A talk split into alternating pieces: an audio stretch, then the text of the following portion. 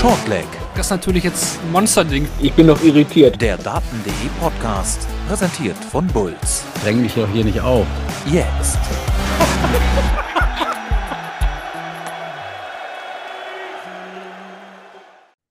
Doppel 20, Doppel 16, Doppel 14 oder vielleicht was ganz anderes. Wer sich jetzt damit beschäftigt, der ist entweder schon in großer Vorfreude oder hat sich möglicherweise für den World Grand Prix qualifiziert. Das Turnier, bei dem einmalig im Jahr bei der PDC der Modus Double In, Double Out gilt. Und damit herzlich willkommen zur großen Shortleg World Grand Prix Vorschau. Das ist das, was wir heute vor allem vorhaben. Äh, mein Name ist Kevin Barth und wir sind heute in einer kleinen Zweierrunde aus äh, verschiedenen praktischen Gründen und deswegen äh, ist heute wieder Benny Scherp bei mir. Ich grüße dich. Ja, was für eine Einleitung. Guten Morgen. Moin, moin. Womit würdest du anfangen? Auf welchem Doppel würdest du starten? ich würde natürlich, ich würde ganz klassisch auf, der, auf Tops starten, glaube okay. ich. Okay. Ähm, ja, ihr könnt Shortleg, äh, es ist ja nicht kompakt heute, sondern groß, also über alle möglichen Plattformen hören. Äh, Spotify, Apple, Google Podcast, äh, über Anchor sind wir natürlich über den Daten.de YouTube-Channel gerne äh, überall mal reinschauen, fleißig bewerten. Feedback ist immer willkommen, natürlich. Ähm, jetzt überlege ich, der Kollege Marvin van den Boom, der das normalerweise macht, hat am Anfang immer noch ein paar nette Dinge mit dabei, aber ich glaube, viel mehr muss ich zum Auftakt gar nicht sagen. Ähm, und so als, ja, als Vorab wollen wir uns noch mit dem letzten Turnier beschäftigen, bei dem man sich für den Grand Prix qualifizieren konnte. Der beginnt übrigens am kommenden Montag, äh, ausnahmsweise, sonst ja oft sonntags äh, begonnen und es wird gespielt wieder in der Morningside Arena in Leicester.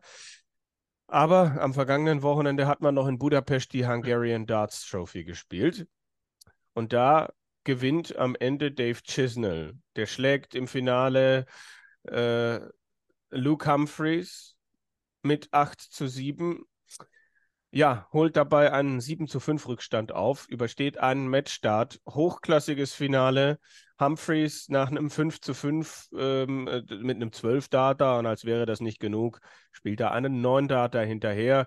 Chisnell ist das egal, er kommt zurück, spielt am Ende über 104 in diesem Finale.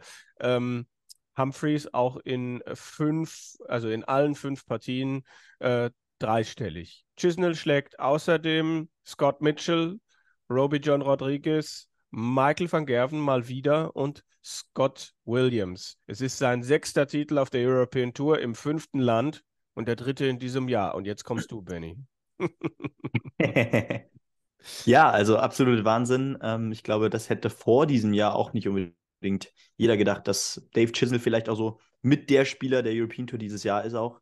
Ähm, tolle Geschichte auf jeden Fall, dass er sich da wieder hervortun kann. Ähm, und naja, zeitlich passt es natürlich wieder perfekt. Jetzt beginnen die ganz großen Majors und er kann sich hoffentlich auch dort mal beweisen. Aber irgendwie stand ja dieses Turnier auch ähm, ja, im Kampf um den, also im Zeichen des Kampfes um ja, den letzten Platz äh, für den World Grand Prix. Äh, mhm. Da standen ja drei Spieler eben noch im großen Feld. Das war ja. auch ein Deutscher mit Ricardo Petreczko. Aber eben auch äh, Rian van Veen und äh, irgendwie auch Luke Woodhouse, auch wenn den, glaube ich, die meisten eher nicht auf dem Schirm hatten, oder? Ja, und am Ende ist es aber Luke Woodhouse, der das Viertelfinale erreicht. Im Übrigen auch das erste für ihn auf der European Tour äh, mit starken Leistungen auf jeden Fall. Unter anderem ja auch äh, Peter Wright geschlagen und wirklich gut gespielt, äh, Woodhouse. Und er äh, qualifiziert sich damit auf den letzten Drücker für den Grand Prix. Rian van Veen auf den letzten Metern abgefangen. Und äh, ja, also das, bislang war er nicht derjenige, der unbedingt gezeigt hat, dass er mit großem Druck äh, das so gut kann. Aber äh, jetzt hat er uns das Gegenteil bewiesen.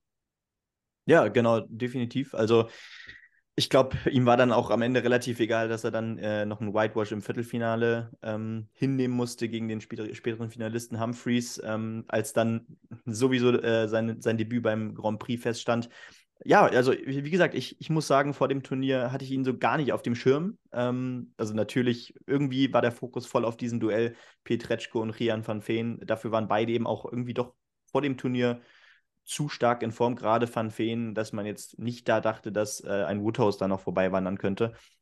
Ja, aber vielleicht kann man dann auch direkt auf Pietreczko gucken. Ähm, oh, oh, oh okay. Ich, ich, ich, ich, meine, ich, meine, es war ja wirklich auch bedeutend überraschend schwach äh, in der ersten Runde. Ähm, ja, der erste Ungar, der in die zweite Runde äh, eines European Tour Turniers einziehen konnte, Nandor Major, äh, besiegt Ricardo Pietreczko 6-4 in einer eher sehr schwachen Partie und ja, waren das am Ende wirklich die Nerven? War der Druck dazu hoch?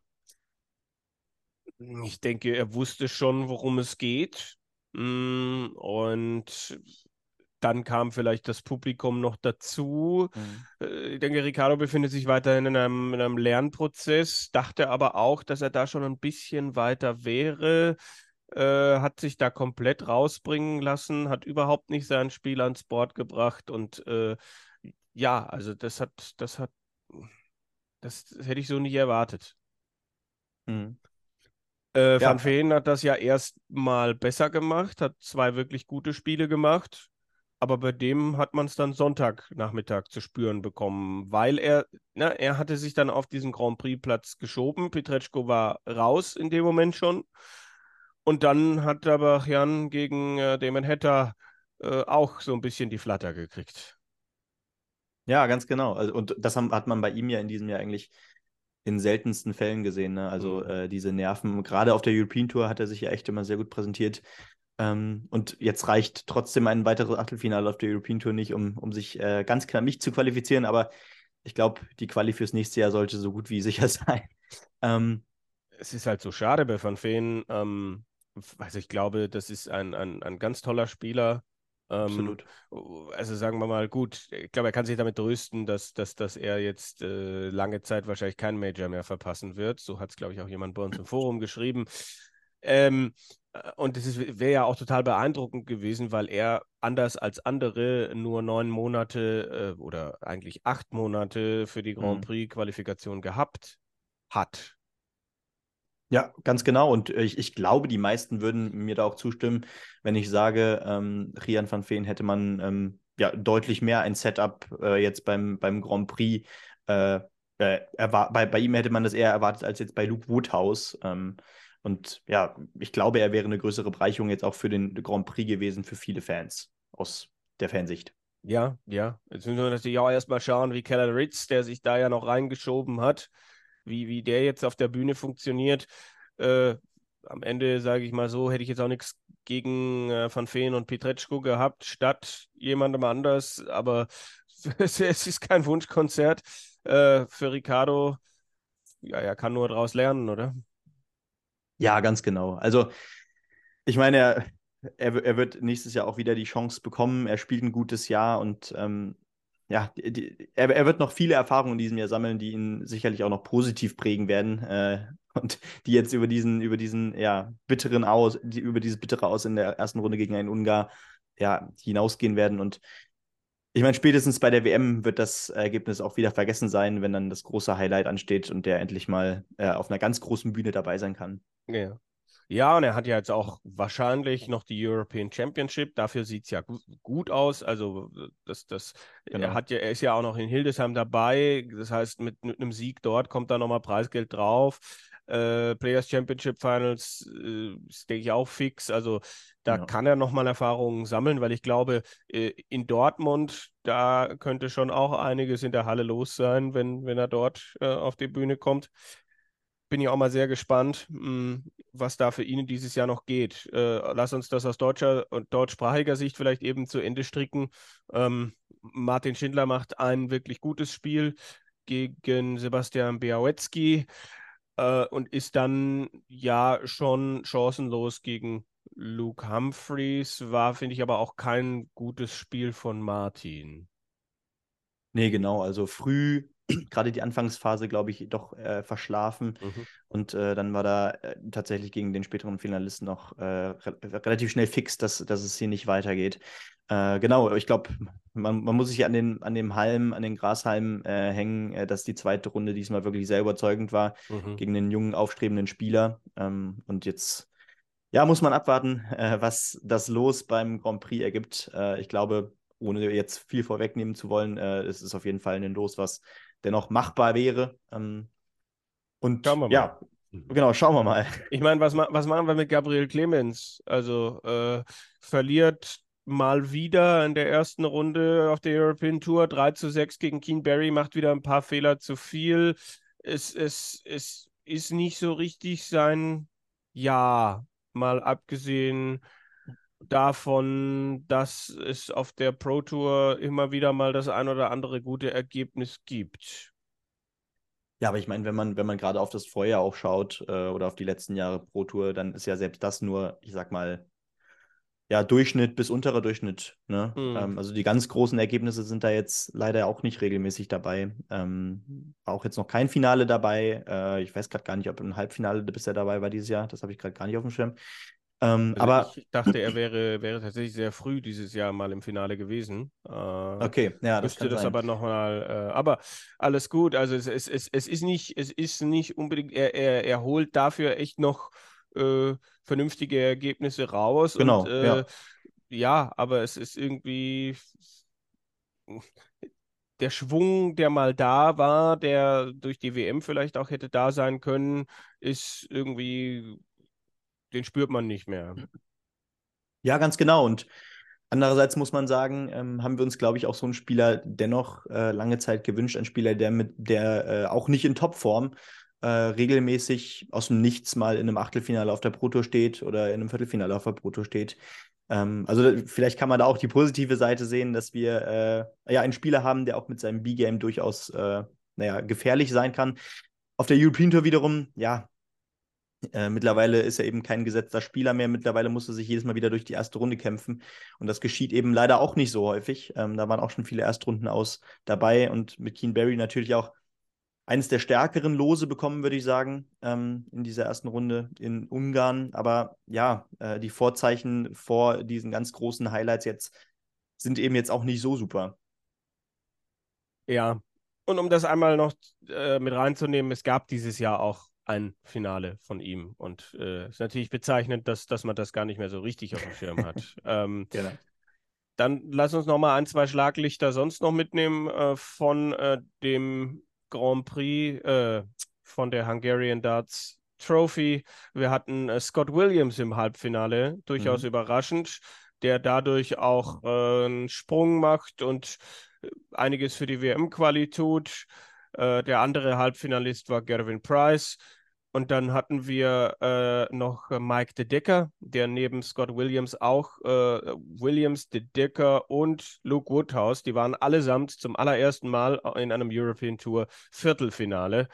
Ähm, und ansonsten hatten wir noch Damon Hattag, der gegen Gavin Price eine 5 zu 1 Führung verspielt hat. Ähm, ja, Roby John über den vielleicht auch noch ganz kurz. Äh, Robbie John Rodriguez äh, erreichte das Achtelfinale, übersteht am Freitag Matchstarts, macht das am Samstag wirklich gut gegen Ryan Searle, fällt dann am Sonntag wieder total ab. Also die Unkonstanz, die, die ist einfach immer noch da und ähm, ob man dann diese Geschichte mit dieser Sonnenbrille und diesem sich umdrehen und äh, diese Geschichten, das ist, das ist mir inzwischen zu viel. Es ist, es, es ist kein gutes Jahr und, und äh, wenn er das schon immer gemacht hätte, dann, dann könnten wir, könnte ich vielleicht ein bisschen darüber hinwegsehen, aber es soll ja irgendwie auch ein, ein, ein gewisses Image da jetzt äh, gepflegt werden und, und ich, ich sehe es nicht so richtig. Also mir wäre es lieber, er wird er wird sich voll auf, auf sich und auf all das. Also er hat sich jetzt durch dieses Wochenende nur mal ebenso in die Nähe der WM-Plätze gebracht. Er muss, er ist ja auch für das letzte European Tour Turnier nicht qualifiziert. Er muss in diesen verbleibenden neun Players Championships, mhm. wo es eben nicht um die Sonnenbrille geht und nicht um das Umdrehen, um, um, um da, da gibt es kein Publikum. Dort muss jetzt noch mal was kommen. Also das äh, da, da, ist, da ist die Messe noch nicht gelesen, könnte man sagen. Ja, auf mich wirkt das auch alles so ein bisschen zwanghaft. Ähm, es, es wirkt so, als, als, würde, als würde er sich so ein bisschen einreden wollen, ich will jetzt hier äh, Spielfreude äh, an den Tag legen, ich will Spielfreude aus, äh, ausstrahlen. Ähm, mhm. Und sowas wirkt äh, in, in Phasen, in denen es richtig gut läuft, äh, richtig toll oder kann, kann wirklich befreiend auch wirken und kann das Ganze auch nochmal ein bisschen pushen. Aber in solchen härteren Situationen, dann wirkt das wirklich ähm, gerade als Zuschauer von außen äh, doch ja, ein bisschen merkwürdig auch. Und das kann ich, glaube ich, auch selbst dann äh, doch mehr hemmen, als es, als es dann am Ende nutzt. Machen wir den Deckel drauf auf die Hungarian Darts mhm. Trophy oder ist dir sonst noch was aufgefallen? Nö, ich glaube, das wäre jetzt erstmal ein ganz guter Rundumschlag gewesen. Äh, ja, und dann gehen wir vielleicht einmal, äh, damit ich es am Schluss nicht vergesse, in unsere Kategorie Dart aus aller Welt. Es gibt einen afrikanischen WM-Teilnehmer, der feststeht, seit Sonntagabend. Äh, und zwar ist das Simon Adams aus Südafrika. Überraschend. Schlägt äh, Stefan Vermag im Finale mit 8 zu 0. 95er Average. Die drei Spiele davor gewinnt er jeweils erst im letzten Leg. Ähm, 56 Jahre alt. Ich stelle die gemeine Frage, äh, ist das der Spieler, den der afrikanische Kontinent für die WM gebraucht hat. Äh, nicht jedenfalls der, den äh, sich, glaube ich, viele gewünscht hätten. Äh, aber ja, ich, ich glaube, ich glaub, das hat man ja auch im generellen Turnierverlauf gesehen. Ich meine, auch Charles Losper, äh, der mittlerweile auch weit über 50 ist, hat sich ins Viertelfinale gespielt. Äh, ja, und am Ende sind es eben auch die Top-Gesetzten, die jetzt hier ins Finale eingezogen sind, Vermark und Adams. Also es war keine große Überraschung, dass das Finale jetzt so aussah und dass der ja, dass der Sieger am Ende äh, ein 56-Jähriger ist. Aber ähm, ja, äh, gerade gerade für die Entwicklung des Spiels, äh, Thema Vorbilder äh, mhm. für die mhm. jüngere Generation, ist das, glaube ich, nicht das Los, was, äh, was, was den Kontinent auch so richtig weiterbringt. Ja, wäre natürlich cool. Ich glaube, in, wir hatten in, äh, dann nur Südafrikaner am Schluss noch dabei. Der letzte, der im Viertelfinale rausgegangen ist, war ein Kenianer, wenn mich nicht alles täuscht. Mhm. Also das wäre natürlich auch schön, wenn man da mal, genauso wie ich äh, den Kollege Salate aus Argentinien vor ein, zwei Jahren auch gerne bei der WM gesehen hätte. Also der südamerikanische Teilnehmer, der kommt ja auch noch dieses Jahr. Ich bin sehr gespannt, was sich da noch tut. Aber seit vergangener Woche, seit vergangenem Mittwoch steht auch noch eine andere Sache fest. Jetzt wissen wir über alle internationalen WM-Qualifier Bescheid. Und damit ist auch bestätigt, was wir uns schon dachten. Es fällt ein europäischer Startplatz weg. Und ja, es ist der, ich glaube, früher war es mal der Südeuropa-Qualifier, der Südwesteuropa-Qualifier. Also der, bei dem die, die Spanier, die Franzosen, die Portugiesen eben in diesem Bereich ihren eigenen Qualifier gehabt haben, der fällt weg. Ähm, es, gibt, es gibt nur noch einen äh, Osteuropa und einen Westeuropa-Qualifier. Der Westeuropa-Qualifier mhm. findet statt am 18. November in Kalkar. Also in Deutschland und Deutsche, die nicht in der Super League spielen, dürfen an diesem Westeuropa-Qualifier teilnehmen. Da prügeln sich jetzt Deutsche, Niederländer, Belgier, Österreicher, Italiener, Schweizer, mh, hm, Spanier, äh, Portugiesen, Griechen, um einen WM-Platz.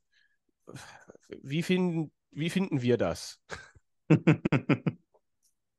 Ja, die Ausdifferenzierung hat, glaube ich, dem Ganzen schon ein bisschen besser getan. Also allein der Gedanke, dass wir ja ähm, da wahrscheinlich jetzt auch äh, äh ja, seit langem mal wieder äh, eine, eine, WM ohne Spanier haben, äh, ist ja auch irgendwie bezeichnend. Also gut, natürlich, wir haben auch seit langen Jahren keinen mehr in der Weltspitze dabei gehabt. Aber ähm, ja, irgendwie spannende Geschichte. Äh, ich, ich finde es tatsächlich auch ein bisschen kompliziert, weil das wird wirklich brutal. Äh, da wird es auch so viel auf den Draw ankommen, ja. ähm, wer sich dann am Ende durchsetzt. Und das ist natürlich für die Spieler, die äh, aufstrebend sind und ein gutes Jahr gespielt haben, ganz, ganz bitter. Was mir noch aufgefallen ist, ist, dass ähm, beim osteuropäischen Qualifier äh, die Chance offen ist für äh, neutrale Spieler. Äh, da denke ich natürlich direkt an Boris Kolzow, der äh, ja nicht unter russischer Flagge antreten darf, aber da vielleicht auch die Möglichkeit bekommt, äh, dann noch irgendwie ähm, daran teilzunehmen. Ähm, oder das wird doch sicherlich damit zusammenhängen. Ja, ja. Und oh Wunder, ich habe keinen äh, ukrainischen Qualifier mehr gesehen. War das etwa nur eine Ausnahme? etwa, vielleicht, möglicherweise. Ja, sowas. Jetzt ist der ukrainische Markt gar nicht mehr interessant. Ähm, ja, aber der Fokus scheint ein bisschen äh, mehr auf die Globalisierung und mehr auf Asien zu rücken. Also es gibt ja dann noch mehr Plätze für die, die, die beiden, die bei der Asian Championship vorne landen und noch den besten Japaner bei der Asian Championship und so weiter. Äh, hm. Ist natürlich die Frage, was, also, ähm, ob, ob, äh, ha, was, es, es ist schwierig. Also, ähm, das Niveau in Asien ist momentan mit Sicherheit noch nicht so gut wie äh, bei, bei denen, die jetzt in West- und Osteuropa in diese beiden Qualifier gepresst werden.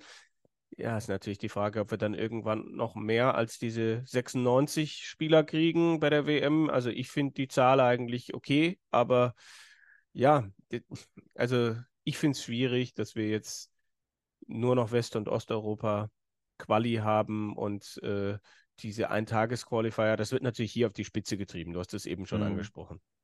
Ja, ganz genau. Also es ist natürlich irgendwie immer die Abwägung zwischen äh, der allerbesten Qualität, die man sich so wünscht bei einer WM und äh, der Globalisierung und der mhm. Erreich, das, dem Erreichen von Märkten, ähm, der natürlich in Asien äh, unfassbar groß und vielversprechend ist. Ich glaube, da müssen wir nicht nochmal drüber reden. Ähm, das Niveau ist natürlich auch angestiegen, unfassbar, äh, wenn man sich die Asian Tour anschaut. Äh, aber wie du schon richtig sagtest, also rein vom, äh, vom Level her und von den Spielern her, auch von den Spielern übrigens, die man kennt, äh, die einen vor den Fernseher ziehen, sind natürlich die europäischen Qualifier dann immer noch für den Zuschauer wahrscheinlich auch etwas interessanter. Und ähm, ja, äh, es wird sehr, sehr spannend, wer sich da durchsetzt. Ja, und abgesehen davon, natürlich kann man es auch anders sehen und kann sagen, es gab Länder, die jetzt jahrelang die Chance gehabt haben, zu zeigen, mhm. dass es einen Markt gibt. Und äh, so sehr sind Spanien, Portugal zum Beispiel jetzt nicht rausgestochen. Auf der anderen Seite ähm, äh, will man ja jetzt auch mehr in die Schweiz gehen und so weiter. Also ich bin mir noch nicht sicher, ob man da Europa schon in Anführungsstrichen abgegrast hat. Ähm, mhm. Aber es wird natürlich äh, ein Wahnsinnstag, wenn da vor allem der Westeuropa-Qualifier gespielt wird, mit all den Namen, die uns jetzt einfallen würden, wenn wir anfangen würden, darüber nachzudenken. Es wird eine Lotterie. Ich glaube, so kann man es zusammenfassen. okay. Dann glaube ich, wir sind gut in der Zeit. Äh, lass, uns, lass uns auf den World Grand Prix schauen, der nächsten Montag beginnt, wieder mit natürlich 32 Teilnehmenden wieder mit diesem tricky Format. Äh, erstens Double In, Double Out und zweitens Best of Three Sets in der ersten Runde. Ich glaube, auch nur so kriegt man acht Matches an einem Abend durch in mhm. diesem Format. Also ähm, Stolpergefahr gegeben, auch wenn ich die Auslosung, ohne jetzt Namen zu nennen, in diesem Jahr gar nicht so spektakulär finde. Ja, ich, denk, ich denke auch. Also ja, wir haben ein Premier League-Duell äh, unter anderem mit Vandenberg und Doby, äh, aber auch jetzt auch nicht das, das äh, krasseste äh, Premier mhm. League-Duell natürlich. Aber ja, absolut. Ähm, es, sind, es sind Duelle dabei, die, sind von, die von den Namen her äh, mal von äh, natürlich von der Weltspitze geprägt waren. Zum Beispiel De Sousa und Gary Anderson treffen mhm. auch aufeinander. Ja, es ist, es ist schwer, da so die einzelnen ganz großen Highlights in der ersten Runde rauszuholen. ich wollte sagen, wir haben, wir, wir haben in den vergangenen Jahren immer irgendwie Highlights gehabt. Ich glaube, ja. letztes Jahr war es Van Gerven gegen Anderson. Ähm, und gerade jetzt, wo dann, also das haben ja auch viele, manchmal wurde es ja auch bemängelt, es sind nur acht Gesetzte und da kannst dann, kann er theoretisch die acht auf die neun treffen oder sowas. Mhm. Äh, Hat es aber dieses Jahr jetzt gar nicht so gegeben. Also es ist, es ist ein relativ ausgeglichener Draw so insgesamt. Ja, genau. Also äh, ich denke auch, äh, ich, gut, man, man kann natürlich auf so Spiele gucken, die grundsätzlich Spaß machen. Mhm. Äh, wir mhm. werden gleich ja nochmal auf jedes einzelne eingehen. Aber Van Gerven gegen Rock, äh, da ja, erinnert man sich, glaube ich, gerne noch an das, an das ein oder andere Spiel. Es wird schnell, mhm. es wird wuchtig oder auch Smith gegen Ritz ähm, wird auch sehr schnell auf jeden Fall. Ähm, ja, aber du sagtest es schon. Also die ganz großen Highlights, die kommen dann erst später. Ja, dann ähm, wir sind zu zweit ich denke, wir teilen uns das in, in Viertel auf. Mhm. Ich denke, ich würde jetzt mal sagen, das erste Viertel gehört erstmal dir. Okay, ja gut. Dann gehen wir direkt äh, mit dem an 1 gesetzten, mit Michael Smith äh, los, der, wie gesagt, auf Kellen Ritz trifft. Ein Spiel, was dynamisch sein wird. Ähm, Ritz wieder in Form, äh, besser in Form nach seinem Titel auf der Pro Tour kürzlich. Ähm, und dennoch ist ja, glaube ich, ganz schwer einzuschätzen, wie er jetzt auf der Bühne äh, agiert. Michael Smith hat, glaube ich, auch für einen Weltmeister relativ wenig mit ins nächste Jahr nehmen können. Ähm, mhm. das liegt natürlich auch an der Ausdifferenzierung der Weltspitze. Ich glaube, da haben wir auch schon oft genug drüber geredet. Und äh, grundsätzlich ist Smith, glaube ich, doch, naja, zu stabil äh, trotzdem, um äh, äh dass die Ritz wirklich eine Gefahr wird. Ich, ich schätze dafür Ritz auch wirklich noch zu, ähm, ja, von, von zu wenig Selbstbewusstsein behaftet ähm, an. Also ich, ich, ich glaube jetzt nicht, dass er in dieser Situation gerade so viel Selbstbewusstsein hat, dass er durch dieses Spiel gegen den Weltmeister kommen wird. Also für dich da Smith weiter. Mhm. Dann, ja, Van Dyven wurde gegen Brandon Dolan. Brandon Dolan ist so eine Wundertüte, ne? Also ähm, beim, beim Matchplay, ich glaube, da werdet ihr euch alle noch dran erinnern, ähm, da hat er äh, ja für den größten Setup gesorgt mit Michael van Gerven, den er rausgenommen hat in Runde 1. Das war doch sehr überraschend. Aber er trifft auf Dirk van Dijvenbode. Ähm, mehrere Finals schon auf der European Tour gespielt, auch wenn es da noch nicht für äh, den großen Sieg gereicht hat. Auf der Pro Tour schon mehrfach erfolgreich gewesen. Ähm, ich sehe ihn da äh, trotz des Double-In-Double-Out-Formats nicht rausgehen, ehrlich gesagt. Ähm, also da würde ich auf Van Dijvenbode gehen. Ähm. Was für mich das spannendste Spiel sein könnte, wäre Cross Gilding in dem Viertel da will ich gar nicht so richtig sagen. Äh, irgendwie tendiere ich da sogar in Richtung Gilding, äh, mhm. weil wenn der seinen Touch gerade auf, auf die Doppel hat, ähm, ist er, glaube ich, ähm, in diesem Format nicht nur eine Bedrohung für Cross, sondern vielleicht auch wirklich direkt das Aus für Cross in Runde 1. Und dann eben natürlich ähm, D'Souza gegen Gary Anderson ähm, von den Namen her vielleicht auch das größte Spiel, äh, wo ich, glaube ich, mit Anderson gehen würde, aus dem ganz einfachen Grund, ähm, er wirkt stabilisiert auch auf der Pro Tour ist, glaube ich, immer noch für die ganz großen Bühnen gemacht. Und De Sousa, ich glaube, da muss man nicht viel zu sagen. Ich weiß gar nicht, ob er, ob er mittlerweile einmal den Finaltag auf der European Tour dieses Jahr erreicht hat. Ähm, auf der Pro Tour war das Durchschnitt und ähm, gerade ist er eben nicht Teil dieser Weltspitze, auch nicht der erweiterten, oder? Nö, sehe ich auch nicht. Um Anderson ist es jetzt tatsächlich wieder ein bisschen ruhiger geworden, nachdem er ja. Äh, so eine Phase hatte, wo man das Gefühl hatte, der kann gar nicht mehr verlieren, der spielt nur noch dreistellig. Aber auch, äh, also ich, ich kann deine Tipps nachvollziehen. Wer, wer gewinnt denn dann das Viertel am Ende? Uiuiui. Ja. Ähm, ja, ehrlicherweise, ehrlicherweise sehe ich da ähm, das Duell zwischen Smith und Van Dijvenbode als das interessanteste äh, in Runde 2. Das hm. wird, glaube ich, ja, so ein bisschen das Duell, was sich hier durchsetzt, äh, könnte ich mir vorstellen. Aber es mhm. ist, es ist schwer. Ich meine, wenn Rob Cross hier mit einem mit guten Start ins Turnier zeigt, äh, dass er auf Doppel wieder komplett dabei ist und ähm, hier sogar vielleicht mit um den Sieg kämpfen kann, dann kann das auch wieder ganz anders aussehen. Und Gary Anderson ist auch natürlich die Wundertüte. Ich meine, wie oft haben wir ihn schon äh, in seiner Karriere jetzt in den letzten Jahren abgeschrieben und dann kam wieder ein Top-Ergebnis beim TV-Turnier. Okay, also noch willst du dich nicht auf den Namen festlegen. ich würde. Nee, komm, wir, wir sagen jetzt einfach mal Dirk van Dijvenbode. Okay. Ich glaube, er, okay. könnte, er könnte Smith ärgern. Ja.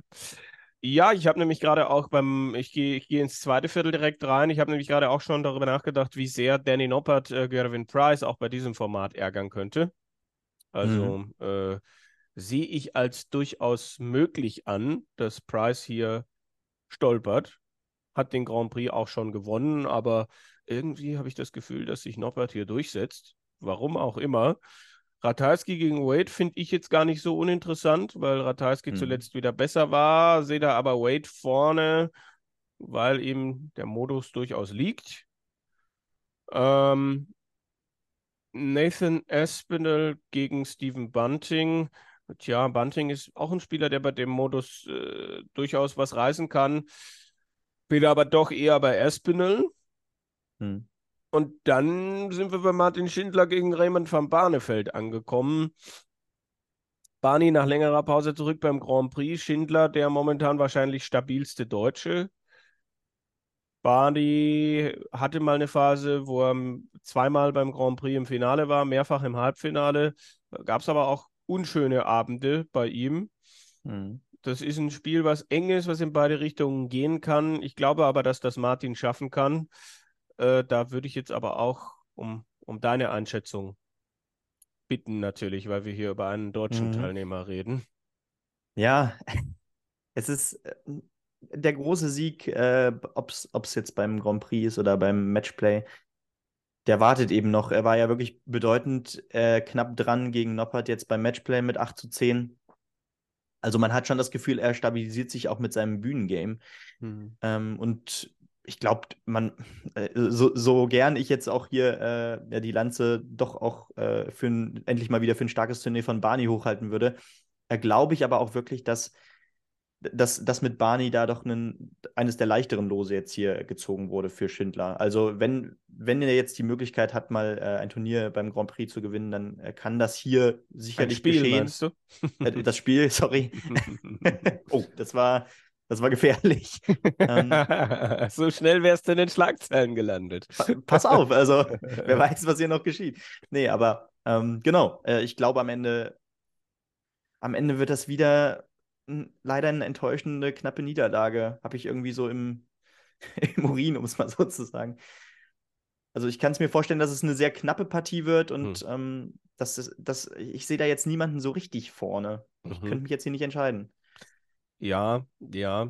Also, ich glaube, dass Martin stabiler geworden ist, dass Martin ein bisschen dazugelernt, mhm. aber, aber, aber Barney ist halt auch so von, äh, ich, äh, er hat einen schlechten Tag und dann ist es schnell vorbei und dann kommen die alten Muster wieder zum Vorschein oder es läuft richtig gut und dann kann der auch beim Double-In, Double-Out 90 plus spielen und das, das dann auch dominieren oder sie schenken sich nichts und, und also es es ist für mich auch unfassbar schwer zu tippen, da gebe ich dir recht. Äh, mhm. Insgesamt ist das für mich aber jetzt so ein Viertel, wo ich mir durchaus vorstellen könnte, dass James Wade am Ende durchkommt, insgesamt. Mhm. Ja. Aber, mein, aber meinst du, äh, Noppert ärgert Price? Ich glaube vorher? schon. Also ich glaube, ich glaube, dass Wade durchkommt, wenn Noppert Price rausnimmt. Da gehe ich mit. Ja. Mhm. Und äh, ja, ich meine, Espinel ist auch eine Geschichte, also es ist, es ist ein Viertel, wo ich Sprice, Wade und Espinel zutrauen würde, aber irgendwie glaube ich, beim Grand Prix passieren verrückte Dinge, dass James Wade hier ins Halbfinale kommt. Es ist, ist, nicht, ist nicht immer alles so geradlinig, was wir hier machen, äh, aber es, es ist jetzt einfach mal ein Gefühl, dass ich glaube, James Wade ist hier derjenige, der ins Halbfinale einzieht und äh, dann hätten wir zwei von vier Vierteln schon unter Dach und Fach. Dann haben wir noch zwei Viertel übrig und äh, dann darfst du weitermachen und jetzt geht es äh, mit der Nummer zwei der Setzliste weiter. Ja, ganz genau. Äh, ja, wie schon eben so leicht angespoilert, Michael van Gerven gegen Josh Rock, äh, die erste Partie aus diesem Viertel.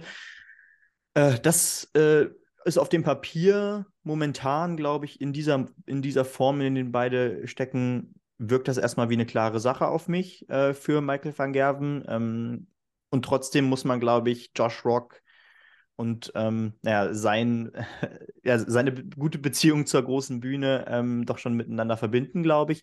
Ähm, ich glaube, wir haben ja auch darüber berichtet, World Youth WM war nicht klasse, äh, da war nicht alles Gold, was glänzt in letzter Zeit. Aber ähm, ich glaube, Rock weiß, was er spielen kann und weiß auch mittlerweile schon, dass er Van Gerven schlagen kann. Deswegen ähm, kann das auch durchaus eine Kracherpartie werden, aber ich sehe hier trotzdem Michael van Gerven am Ende, äh, ja, vielleicht ist es so ein 10-7 oder so, äh, durchgehen. Ah, wir spielen den Grand Prix jetzt in Lex. Äh, oh, scheiße, sorry.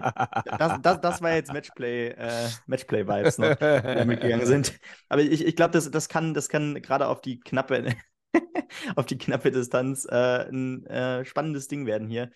Ähm, was aber, glaube ich, Michael van Gerven machen wird. Allein, äh, weil er jetzt mit Rückenwind durch die World Series Finals nochmal ähm, ja, hier reingehen wird. Und ähm, ja, es ist einfach klassischer Michael van Gerven, dass kurz bevor diese wichtige Phase im Herbst beginnt, er äh, plötzlich wieder in Topform erscheint, egal wie die Turniere vorher waren. Wie gesagt, mhm. Matchplay, äh, erste Runde aus, haben wir schon besprochen.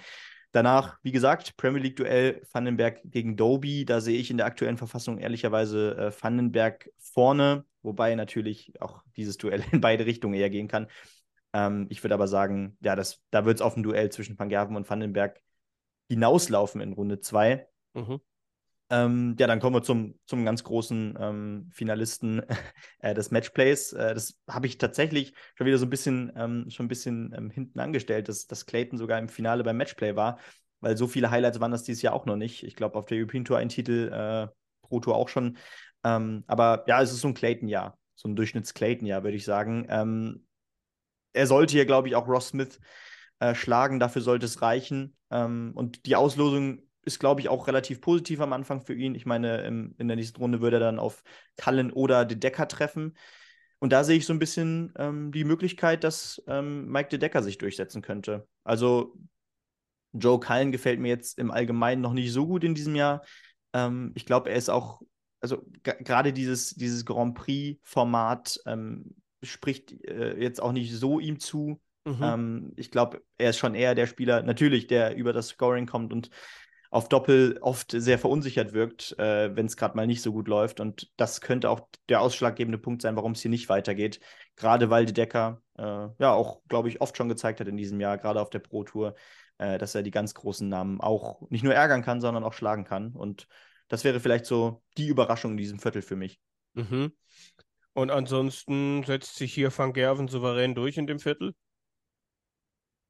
Äh, ja. Ich meine, Clayton ähm, hat ihm jetzt am Wochenende auch wehgetan auf der European Tour. Mhm. Da hat er sich 6-5 durchgesetzt genau. und im, bis, bis zum Viertel, also im Viertelfinale spielen sie ja auch in Anführungsstrichen nur Best of Five Sets. Das mag ich nur mal zu bedenken geben.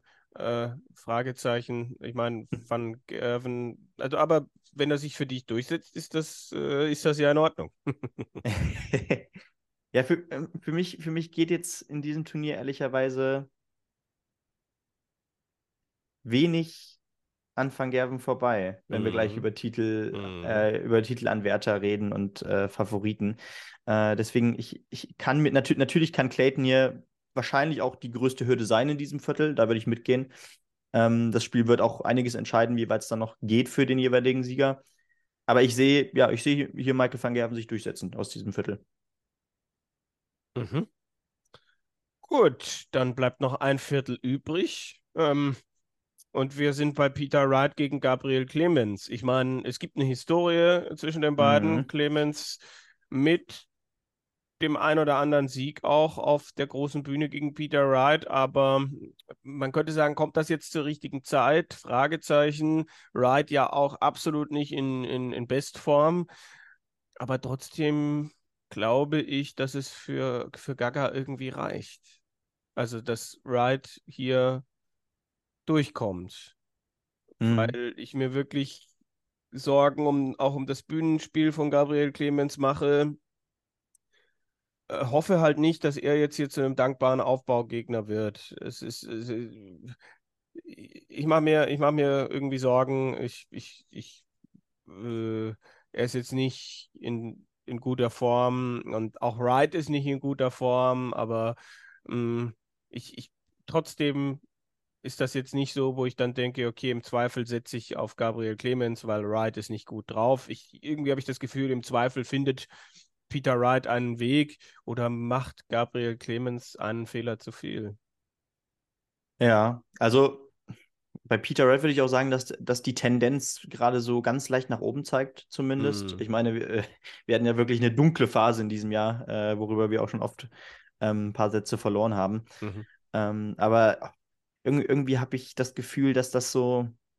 Das, das wird eine richtig durch, durchwachsene Partie, könnte ich mir vorstellen. Also es, ich glaube, das Spiel macht keinen Spaß. Am Ende, am Ende ist es, äh, ist man froh, wenn es Clemens schafft in diese zweite Runde. Und dann kommt eben Hatter oder Searle. Äh, aber ja, ich stimme dir zu. Es, äh, die, das Potenzial ist da, dass, dass hier Clemens äh, der perfekte Aufbaugegner für Wright ist. Ähm, aber was, was passiert denn? Nehmen wir mal an, Clemens setzt sich hier wirklich durch in einer durchwachsenen Partie. Meinst du, mhm. das gibt so ein bisschen Aufwind für eine Partie gegen Hatter oder Searle? Weil für eine Auslosung, für ein Major-Turnier ist auch diese zweite Runde, dieses Achtelfinale, glaube ich, doch noch relativ in Ordnung. Nimmt man ja, gern ja, also wenn, wenn er hier, ich meine, auch vor der, w vor der letzten WM war Gabriel Clemens nicht in bester Verfassung und ja. dann hat er so ein Grundniveau 95, 96 eigentlich das ganze Turnier gespielt. Also, ähm, und ich glaube, da war dieser Auftaktsieg damals gegen Willie O'Connor in dieser überzeugenden Form wichtig. Und wenn sowas ähnliches, was ja beim Grand Prix schnell gehen kann bei Best of Three Sets, wenn sowas ähnliches gegen Peter Wright passiert, ist das natürlich schon eine Tür, die offen steht, zumindest in Richtung Viertelfinale. Ähm, Hatter, Searle, ein, ein absolutes 50-50-Spiel. Mhm. Ähm, auch aufgrund dessen, dass er schon weit gekommen ist beim Grand Prix, sehe ich Sir leicht vorne, ehrlich gesagt. Ja. Ja. Ja, auch ein, auch ein Spieler, der so ein bisschen unterm Radar lief bisher mhm. in diesem Jahr, ne? Äh, mhm. Aber auch da habe ich das Gefühl, äh, dass, dass da auch die Form gerade so wieder ein bisschen in die richtige Richtung geht für Searle. Also ja, auf jeden Fall gefährlicher Gegner und ähm, ja, es ist ein interessantes letztes Viertel hier, äh, wo ja, man, glaube ich, gerade. Also ich, ich, ich glaube halt, dass da die, die beiden Partien, die jetzt noch kommen, in diesem ja. Viertel, Viertel, den Ausschlag geben mhm. werden. Äh, Luke Humphreys gegen Daryl Gurney, der auch wieder stärker wird, der ja auch beim Grand Prix schon gewonnen hat. Humphreys, die Scoring-Maschine, aber was macht er mit Double In, Double Out? Ist für mich eine Frage, die nicht mal eben mit, der wird hier auch riesig durchstarten zu mhm. beantworten mhm. ist. Ich bin mir nicht sicher, ob der Grand Prix das Turnier für Luke Humphreys ist. Ich glaube, dass Dave Chisnell sich gegen Luke Woodhouse äh, durchsetzt und ich glaube, dass Dave Chisnell auch in der zweiten Runde ähm, sich gegen Luke Humphreys behauptet. Okay, so ja. würde ich es sehen, wenn Humphreys nicht schon gegen Gurney stolpert. Also für mich kommt zusammengefasst Luke Humphreys hier nicht weiter als ins Achtelfinale. Ich glaube aber, dass das vielleicht nochmal der richtige Schlag zur richtigen Zeit. Also ich, ich, glaube schon, dass Humphreys dieses Jahr noch ein Major gewinnt oder mhm. gewinnen kann, aber ich glaube nicht, dass es der Grand Prix ist. Da gehe ich mit, auf jeden Fall. Also ja, Chisnell wird, glaube ich, mit Woodhouse keine, Problem, keine großen Probleme mm -mm, haben. Mm ähm, dafür ist äh, die Erfahrung bei ihm zu groß und Woodhouse beim Debüt. Ich glaube, die Erfahrung alleine wird für ihn erstmal ähm, äh, ja, sehr viel bedeuten. Ähm, wie gerne hätte ich hier eigentlich die Partie äh, zwischen Chisnell und Van Feen gesehen? ja, ja, klar, das hätte geknallt. Ähm, ich stelle aber auch hier nochmal die provokante Frage: äh, Gewinnt Dave Chisnell den World Grand Prix? Weil wenn Dave Chisnell ein Major gewinnt, ja dann vielleicht das hier, wo, wo er ja auch schon in der Vergangenheit gezeigt hat, dass er äh, einen Run äh, schieben kann, war ja auch schon zweimal im Finale, äh, ist jetzt gerade wirklich gut drauf, hat angefangen, etwas zu schaffen, was jahrelang für ihn schwierig war, auch äh, Erfolge zu landen gegen Top-5-Spieler. Ähm, was spricht denn also äh, ist, äh, spricht alleine Michael van Gerven gegen diese äh, Behauptung oder gegen, gegen dieses Argument? ich ich, ich glaube ich glaub immer noch eigentlich, dass äh, zumindest die Partie Humphreys-Chisnell enger wird, als man jetzt denkt. Also mm. ich, ich sehe Humphreys jetzt ja auch nicht ähm, Holter die Polter komplett äh, von seinem Niveau gehen, auch mhm. wenn es äh, Double in Double outed, out, out ist. Ähm, deswegen glaube ich schon, dass die Hürde Humphreys größer ist, als wir jetzt gerade eben, okay. ähm, gerade eben gedacht haben. Also ich, ich verstehe den Punkt, äh, dass es, dass dieser Double-in-Double-out-Modus, ähm, dass, dass da äh, grundsätzlich bei Humphreys das größere Problem ist, absolut. Ähm, aber es kann natürlich genauso sein, dass er in Runde 1 gegen Gurney bereits ausscheidet. Also das, mm. ist, mhm. das ist eine schwere Sache. Ich weiß nicht. Ich glaube tatsächlich, wenn Michael van Gerven ähm, sich durch dieses dritte Viertel durchsetzt, kann man die Partie Chisnell van Gerven erwarten. Da kann ich mitgehen. Und das ist so ein bisschen der Gradmesser. Ich glaube, wenn Chisnell van Gerven schlägt, geht es durchaus zum Turniersieg. Mhm. Tja, dann, dann lass uns noch mal kurz aus deutscher Sicht ein bisschen zusammenfassen, weil wir das nur so ein bisschen angerissen mhm. haben. Äh, ich sehe Martin Schindler als denjenigen, dem ich mehr zutraue. Gerade auch bei Double In, Double Out kann es schnell gehen, auch wenn es im Achtelfinale gegen Espinel noch schwerer wird. Ähm, aber es ist, ja, sie, beide sind jetzt nicht so konstant, Schindler und Clemens, dass man irgendwie sich sicher sein kann, ah, da, da bahnt sich jetzt ein guter Run an.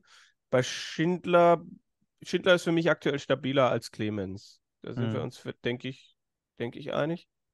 Ja, doch, auf jeden Fall. Also gerade mit, mit äh, meinem Gefühl, was, was ich gerade habe, mit dem Bühnenspiel beider Spieler, mhm. äh, würde ich da mitgehen. Ähm, und trotzdem würde, würde ich sagen, also gerade weil wir darüber sprechen, dass beide jetzt nicht in Topform sind, war die Chance, glaube ich, trotzdem selten so hoch, dass äh, beide Spieler trotzdem durchgehen können. Mhm. Ja. Also, dass wir also, zwei meine, Deutsche im Achtelfinale haben, ja, ja.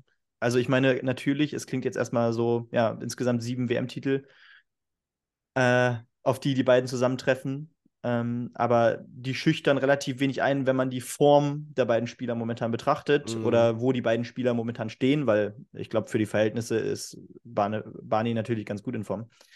Äh, aber ja, äh, es ist, es ist wirklich, es sind wieder zwei Partien, die in beide Richtungen gehen können. Kann auch sein, dass Peter Wright plötzlich wieder äh, ja, sein, sein Spiel findet, pünktlich. Mhm. Ähm, aber ja, wie gesagt, ich glaube, die Chance war selten so hoch für die Deutschen. Auf zumindest beide eine Partie zu gewinnen. Genau. Und dann muss man halt mal schauen. Also ich glaube auch, dass der Grand Prix in diesem Jahr wieder äh, Dinge bereithalten wird, wo man so denkt, okay, Wahnsinn. Äh, also mir fällt da ein, John Henderson vor Jahren auch mal ins Halbfinale gekommen. Ähm, Dirk hat da seine ersten Sporen verdient beim Grand Prix. Natürlich Brandon Dolan, der nacheinander äh, Halbfinale und Finale andersrum äh, erreichen konnte. Also der Grand Prix ist schon ein bisschen prädestiniert für solche Geschichten.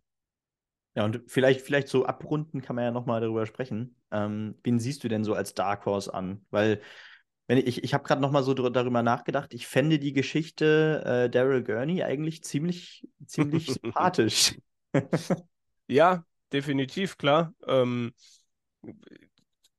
Hat es aber natürlich schwer, ne? Ch Chisnell, mhm. Humphreys, aber danach einen aus Wright, Clemens, Searle, Hatter ist natürlich gar kein so schlimmes Viertelfinale, das man dann spielen könnte. Mhm.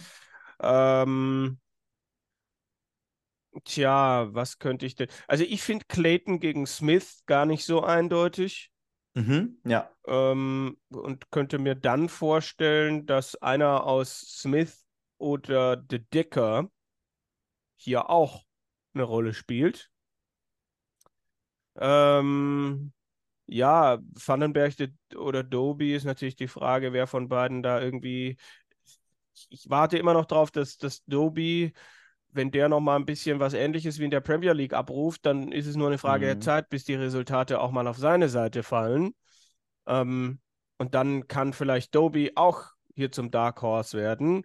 Ich gucke noch mal, ob ich jemanden anders sehe. Ähm,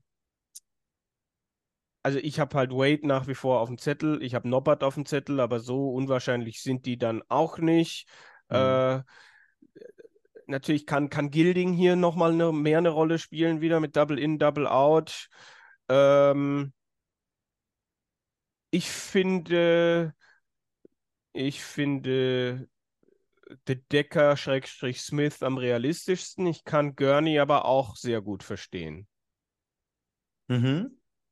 Oh, der Decker wär, wäre auch spannend. Gerade, ja. sein erstes Viertelfinale auf der European Tour gespielt und jetzt, jetzt direkt durchstarten. Ja, ist natürlich, natürlich, die Frage, wie, wie, wie dieser Double-In, Double-Out-Modus äh, ja. hat, der hat auch bei vielen äh, in der Vergangenheit, wenn sie ihn zum ersten Mal gespielt haben, gar nicht funktioniert. Also das kann bei den genau, Decker ja. eben jetzt auch der Fall sein. Also das, das, das ist eben aber auch das, was spannend ist, was einem über die Füße fallen kann beim Grand Prix, ähm, dass du so gar nicht damit klarkommst.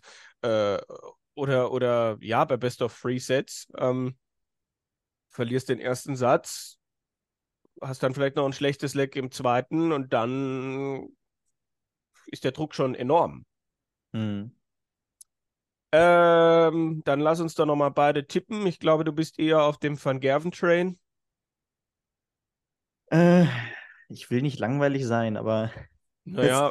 es, es ist, glaube ich, tatsächlich für mich the man to beat. Auch mhm. wenn es schwer ist, da diesen, diese eine Person rauszuziehen. Äh, Gerade die Titelhalter in diesem Jahr sagen ja auch wirklich einiges aus, dass, dass jeder äh, es eigentlich aus den, von den, von den Top-Namen schaffen kann. Mhm.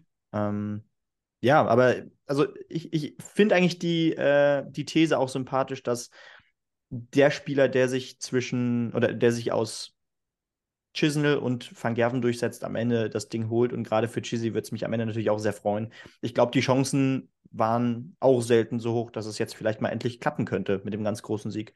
Hm. Ich ich, ich gehe auf Chisnell. Ich gehe okay. auf Chisnell. Er, äh, ich war ja immer auch, glaube ich, einer seiner größten Skeptiker, der dann gesagt hat, oh, Dave Chisnell hat mal wieder 115 gespielt und wir äh, wissen alle ganz genau, dass danach wieder ein großes Loch kommt und trotzdem feiern wir es ab. Mhm. Aber er, äh, also drei European Tour Turniere in einem Jahr gewinnen ähm, ja. und, und dann einfach mit dieser Selbstverständnis dann, ja, der Gegner spielt 12 und 9 Darts und ich komme halt zurück und drehe das Ding, dann ist das eben so und spiele 104 in diesem Finale. Also das hat mich nochmal nachhaltig beeindruckt. Ich bin, ist natürlich die Frage, ob dieses, du, Dave, du spielst jetzt ein TV-Turnier, Dave, du spielst jetzt ein TV-Turnier, ob dieses Ding ihn doch noch so, äh, ja, durchschüttelt, dass das hier auch wieder schwierig wird. Aber der Grand Prix hat ihm, glaube ich, auch schon gezeigt in den vergangenen Jahren, ich kann hier, hier kann was gehen. Mhm. Also, wie du sagst, ich glaube, größer war die Chance für Chizzy noch nie.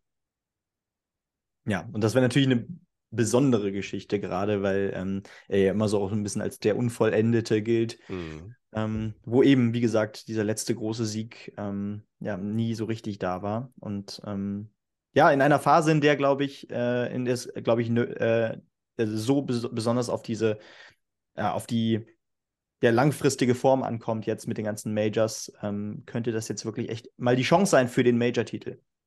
Wenn nicht beim Grand Prix, dann in den nächsten Wochen vielleicht. Ja, ja. Also es bleibt spannend äh, und, und wir sind mal sehr gespannt, ob Van Gerven meine, wäre natürlich auch für ihn ein wichtiger Schritt dann wieder hin zu einer gewissen Dominanz. Er hat ja bei den World Series mhm. Finals dann auch angekündigt, wie, wie schon so oft, there's more in the tank, there's more to come. Ähm, confidence, confidence. Ähm, das tut er aber ja oft, also mal schauen. Äh, und, und lustigerweise bei den TV-Ranking-Events dieses Jahr äh, hat er gar keine so große Rolle gespielt. Ja, das stimmt, genau. Also, wie gesagt, es ist auch so mehr, mehr das Gefühl, äh, dass es wieder dieser typische Michael van Gerven ist, der äh, pünktlich zur wichtigsten Phase des Jahres wieder äh, aus dem Nichts da ist, so ein bisschen. Und ähm, ja, die Vorzeichen waren gering, aber die waren eben dann zum Beispiel eben der Sieg beim World Series of Darts Finals. Mhm. Aber die reichen ja für, für MVG oft aus, um sich dann so hoch zu ziehen, um äh, dann wirklich ja, sich wieder zum Maximum pushen zu können, wenn es eben um die ganz großen Titel geht. Ja. Vielleicht stoppt ihn auch Josh Rock, wer weiß das. Ja. Wir, äh, ich glaube, wir haben ganz viel, worauf wir uns freuen können. Ab nächster Woche Montag in Leicester der World Grand Prix. Natürlich ausführlich in der Berichterstattung bei uns auf daten.de.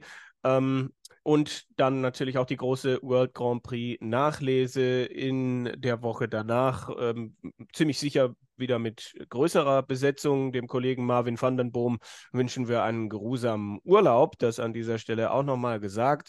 Und ähm, ja, wir bedanken uns fürs heutige Dabeisein. Gerne positiv bewerten, gerne konstruktives Feedback geben über unsere verschiedensten Kanäle, äh, Facebook, Instagram, Twitter. Datenforum oder ich glaube auch bei den, beim Podcast selber kann man auf diversen Wegen dann auch kommentieren. Kevin Barth und Benny Scherb, wir bedanken uns und äh, wir freuen uns auf den Grand Prix, denke ich, oder? Ja, definitiv. Es geht jetzt äh, richtig los mal wieder und ich freue mich auch sehr. Ist auch tatsächlich mal wieder auf Sport 1 der Grand Prix, nachdem es jahrelang das Matchplay mhm. war und nicht der Grand Prix, ist da getauscht worden. Das heißt, da kann man äh, das dann auch im Free TV sehen. Eine schöne Geschichte. Also, äh, bleibt uns gewogen, bleibt dem Dartsport gewogen und äh, wir hören uns nach dem World Grand Prix. Bis dahin eine gute Zeit. Macht es gut. Wir machen den Deckel drauf. Tschüss. Ciao.